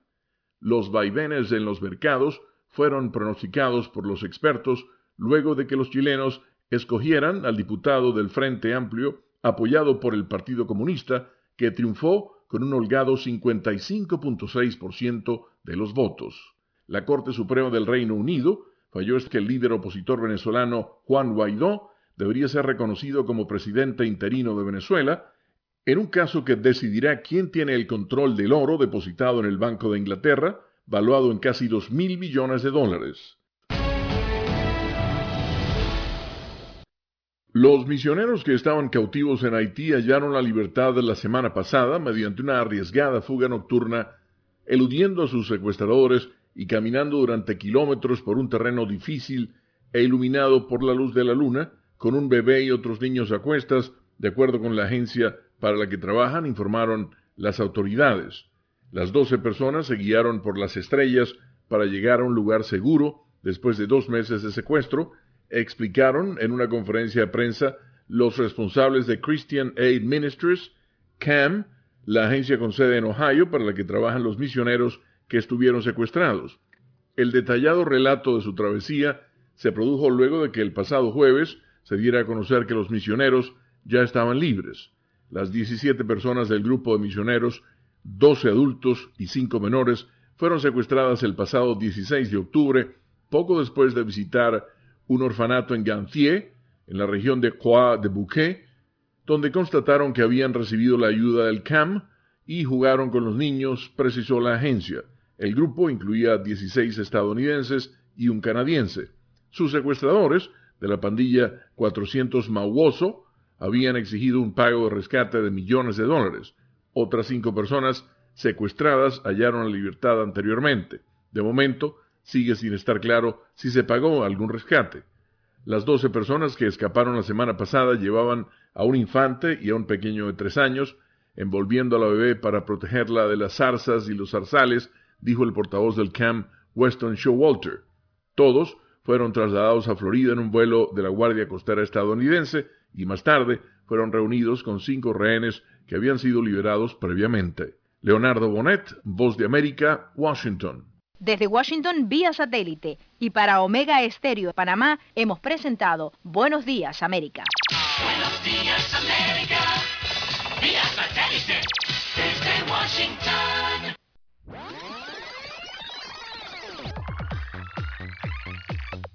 Omega Stereo tiene una nueva app. Descárgala en Play Store y App Store totalmente gratis. Escucha Omega Stereo las 24 horas donde estés con nuestra aplicación 100% renovada. Hola, le llamo por el aire acondicionado de mi auto. Ah, sí, sí, señora, fíjese que estamos intentando lograr un enfriamiento general de su auto que le permita a usted y a su familia el mejor confort a la hora de viajar o llevar a sus hijos al colegio. Para esto solo necesitamos que el clima en su automóvil sea el ideal, introduciendo cientos de cubitos congelados. ¿Qué?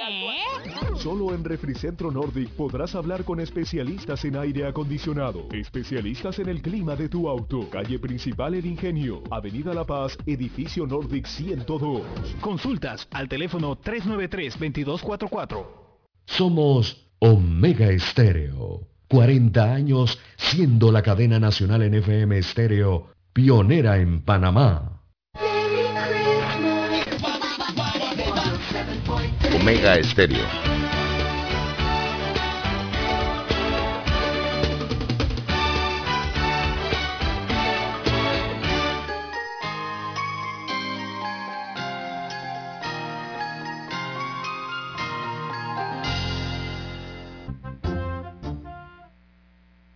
Bien, amigos oyentes, las seis, perdón, las siete, seis, siete, seis minutos eh, de la mañana en todo el territorio nacional. Bien, eh, bueno, nos solicitan el informe epidemiológico desde provincias centrales, provincia de Coclé específicamente. Eh, bueno, hay 190, perdón, hay 193 casos activos de COVID-19 a lo largo de la provincia de Coclé. 30 de ellos están en el distrito de Aguadulce, 69 en el distrito de Antón. En Penonomé hay 63 casos, en Natá 9 casos eh, de la enfermedad, en La Pintada 22 casos y en el distrito de Olá 0 eh, casos eh, de COVID-19, según reporta el Ministerio de Salud. esto damos a conocer estas cifras porque hay que hacer la aclaración del tema de que la provincia de Coclé tiene esta cantidad de casos, es la que registra eh, la provincia, 192, perdón, 193 casos activos. Regularmente eh, tienden a, sumar eh, el tema de la atención de los pacientes con COVID-19, pero que llegan desde la provincia de Colón. ¿Y por qué ocurre esto? Porque, bueno, recordemos que está el distrito de Donoso, que está en la parte norte, es limítrofe o fronterizo con la parte norte de la provincia de Coclé. Y Donoso es el área donde están ubicadas las mineras, pero están ubicadas en territorio de la provincia de Colón. Sin embargo, lo que ocurre es que la atención de las poblaciones, eh, sobre todo, y de los pacientes en este punto de la provincia de Colón, regularmente eh, buscan la atención hacia la provincia de Coclé por el tema de la interconectividad eh, de las vías en la provincia de Colón. Les es más fácil acceder a este punto del, del, país donde se encuentran estos distritos especiales mineros es más fácil acceder a ellos o llegar a ellos a través de las vías terrestres de la provincia de Coclé que de las vías terrestres de la provincia de Colón. Por ello, entonces, eh, regularmente los afectados por enfermedades en el distrito de Donoso, sobre todo en este distrito minero, eh, por la accesibilidad geográfica, se ven desde Coclé, aunque no se suman a las cifras estadísticas de la provincia de Coclé. En Donoso hay 205 casos de COVID-19. La mayoría de esos 205 casos son atendidos por la provincia de Coclé, hay que atenderlos, eh, pero no son sumados a las cifras de la provincia de Coclé, porque pertenecen geográficamente a la provincia de Colón.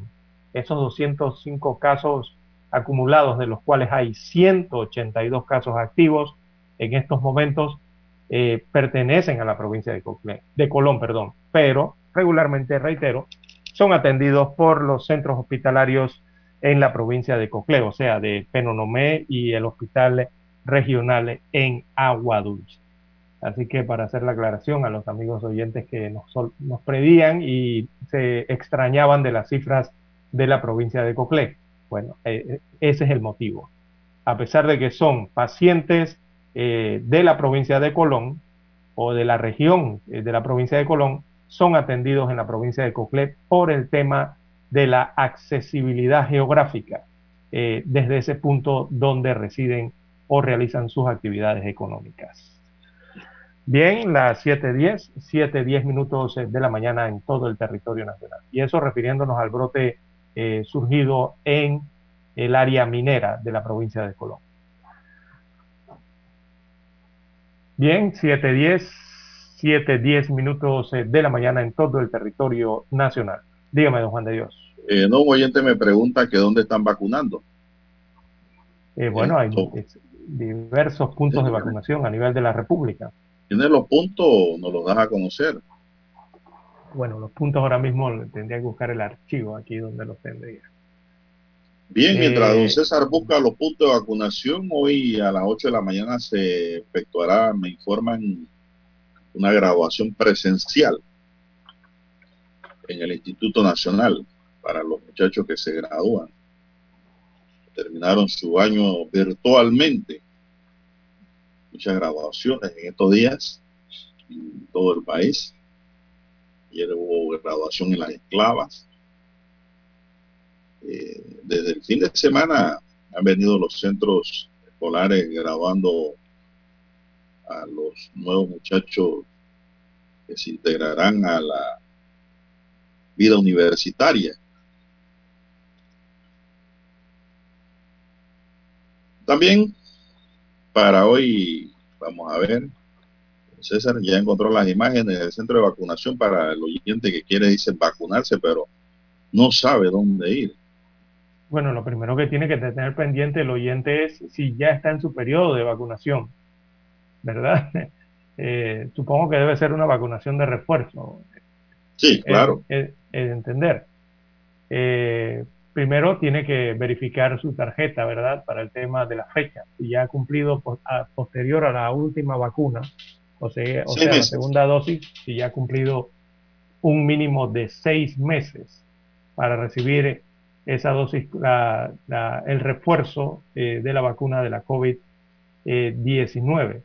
Hay 128 centros de vacunación habilitados eh, tiene que llevar su cédula o estar acompañado, si es un menor, ¿no? del tutor. En caso de ser eh, menor de edad, las dosis, recordemos, de Pfizer son para mayores de 12 años de edad, las de AstraZeneca, eh, personas desde los 30 años de edad, y las dosis de refuerzo entonces desde los 18 años, con esquema completo de vacunación Pfizer y AstraZeneca. Recordemos seis meses desde la aplicación de la segunda dosis. Eh, así entonces eh, se realiza el, la vacunación. Bien, vamos a una pausa, don Dani, para entrar en la recta final de este noticiero, el primero con las últimas. 7.30 AM Infoanálisis, con entrevistas y análisis con los personajes que son noticia. La mejor franja informativa matutina está en los 107.3 FM de Omega Estéreo, cadena nacional. Desde los estudios de Omega Estéreo, establecemos contacto vía satélite con la voz de América. Desde Washington, presentamos el reportaje internacional.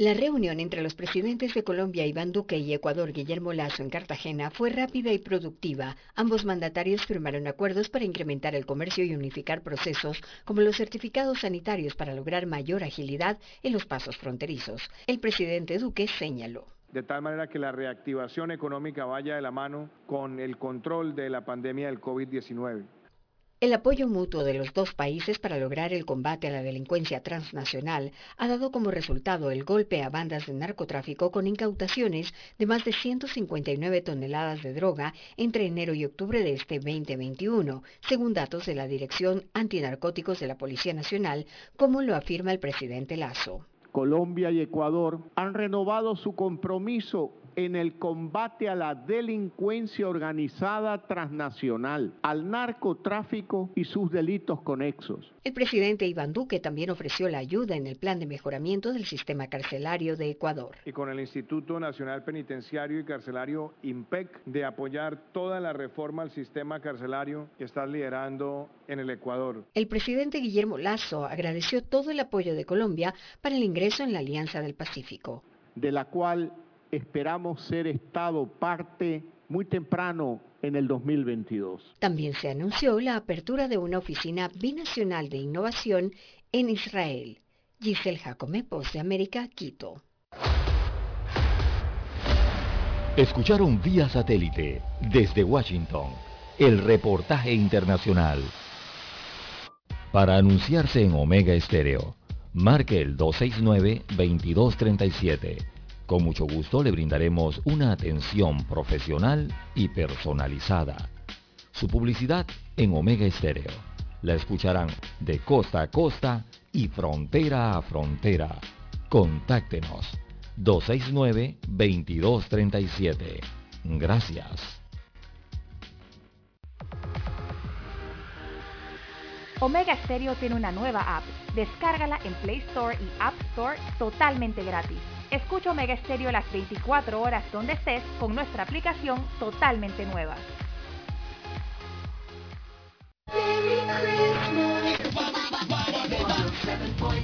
Omega Stereo.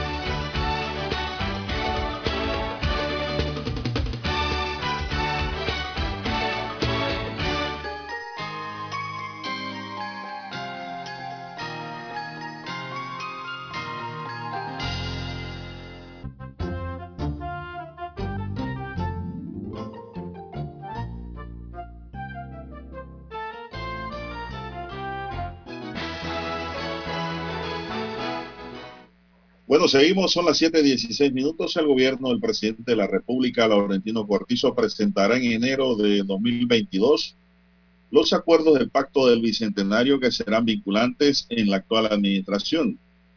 La comisión de alto nivel que le dará seguimiento a los acuerdos alcanzados estará bajo el cargo de Paulina Franceschi, coordinadora del pacto. La comisión dará seguimiento a los 187 acuerdos nacionales del Pacto Bicentenario el presidente recibió el 30 de noviembre el informe cerrando brechas luego de un proceso transparente y democrático de más de 11 meses de trabajo que sigue gozando del reconocimiento internacional. El jefe del Ejecutivo destacó que el pacto, que irá más allá de su gobierno por su magnitud, demanda el compromiso no solo de los gobiernos, sino también de partidos políticos, universidades, gremios, empresas, sindicatos e iglesias y sociedad organizada. Así que pues, a partir de enero, el gobierno dice que presentará los pactos vinculantes a la actual administración. O sea, no, no van a hacer todo, ¿ah? Eso es lo que iba a preguntar, porque desde el inicio habían señalado que el Estado central había dicho que no eran vinculantes. Ahora hay algunos puntos que parece que sí. Bueno. De lo, de lo conversado en el pacto o de, o de lo encontrado en el pacto, ¿no? Bien, don Juan de Dios, eh, las 7.19, 7.19 minutos eh, de la mañana en todo el territorio nacional. Oiga, y las lluvias continúan, don Juan de Dios a esta altura del mes de diciembre. Me parece increíble, ¿no? Eh, ayer eh, habían hecho la advertencia de que continuarían las lluvias eh, hasta el día de hoy en el territorio nacional. en áreas bajas habían decretado avisos por acumulados de lluvia en, en, diversas provincias, como advertencias para Chiriquí, Veraguas, la parte norte de Veraguas, también la parte sur, Colón, las comarcas Bocas del Toro, ¿no? Y los sectores marítimos, sobre todo del Caribe y el Pacífico panameño, eh, que iban a estar bajo vigilancia, eh, casi la mayoría del territorio eh, panameño, por estas lluvias y, este sistema atmosférico que está enfrentando la región y que mantiene, según los hidrometeorólogos, ellos utilizan la palabra anomalías o algunas anomalías que mantiene un sistema atmosférico que está pasando por la región. Y eso es lo que está aportando generación de estos aguaceros eh, que no son simplemente chubascos, Juan de Dios, como todos piensan que pueden estar cayendo a esta altura del mes. No, son tormentas las que están cayendo eh, para estos días, Juan de Dios, y aguaceros fuertes de verdad. Así que hay que tener cuidado, estas condiciones se podrían generar altos acumulados de lluvia con, con, posibilidades de inundaciones urbanas y sobre todo la crecida repentina de ríos y quebradas. Ayer transitaba yo, don Juan de Dios, no sé si le habrá ocurrido a usted o habrá escuchado algún comentario. Ayer transitaba por Panamá Oeste, por el área eh, del ensanche, en la carretera de Arraiján, Puente de las Américas, a la altura de Howard donde están construyendo un intercambiador allí en eh, todo este proceso constructivo de la nueva carretera. Eh, don Juan de Dios y ayer había un tranque. Cuando llego al final del tranque, ¿qué era? Que una quebrada o un afluente al cual ya se le construyó, eh, se le había, viabilizó allí con infraestructura de cemento, donde atravesar ¿no? esta quebrada. Bueno, don Juan de Dios, resulta que la quebrada o este afluente se desbordó por otro punto e inundó toda la carretera de Panamericana a la altura allí de Howard y los vehículos en horas de la tarde de, ayer, entre las 2, 3, 4 de la tarde, simplemente quedaron mm, estacionados allí en lo que fue un gran tranque producto de que el agua estaba sobre la vía, don Juan de Dios. Y lo que llama la atención es que a pesar de que existían los cajones pluviales, estos enormes cajones pluviales que han construido en esta área, eh, bueno, el agua no va por allí, el agua sale por otros lugares, la, naturaleza es así, y eh, se provocan entonces estas crecidas repentinas eh, en, estos afluentes que ocasionan estas afectaciones, sobre todo inundaciones en esta, que es un área urbana entre el distrito de Reján y la ciudad de Panamá. Así que a los amigos oyentes a tomar las precauciones, y yo creo que hay que echarle un ojo especial a, esas construcciones que se están haciendo allí de eh, esta nueva carretera que conectará el distrito de Arraiján con el puente de las Américas, eh, don Juan de Dios. Bueno, sí, son las 7.22 minutos. Eh, unas, unas, lluvias raras están cayendo ahora en diciembre, don César. Ah, sí, y más bien la ciudad capital. ¿eh? Sí, porque usted recibe reportes del interior de la República, le dicen, no, acá no ha llovido, No, por acá ahí hay no sol, lloviendo, pues.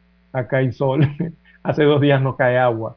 Y las lluvias acá, en, eh, eh, sobre todo ahí en Ciudad de Panamá y la provincia de Colón y Darien, eh, son cada vez más intensas para estos días. Increíble, ¿no? Cómo es la naturaleza.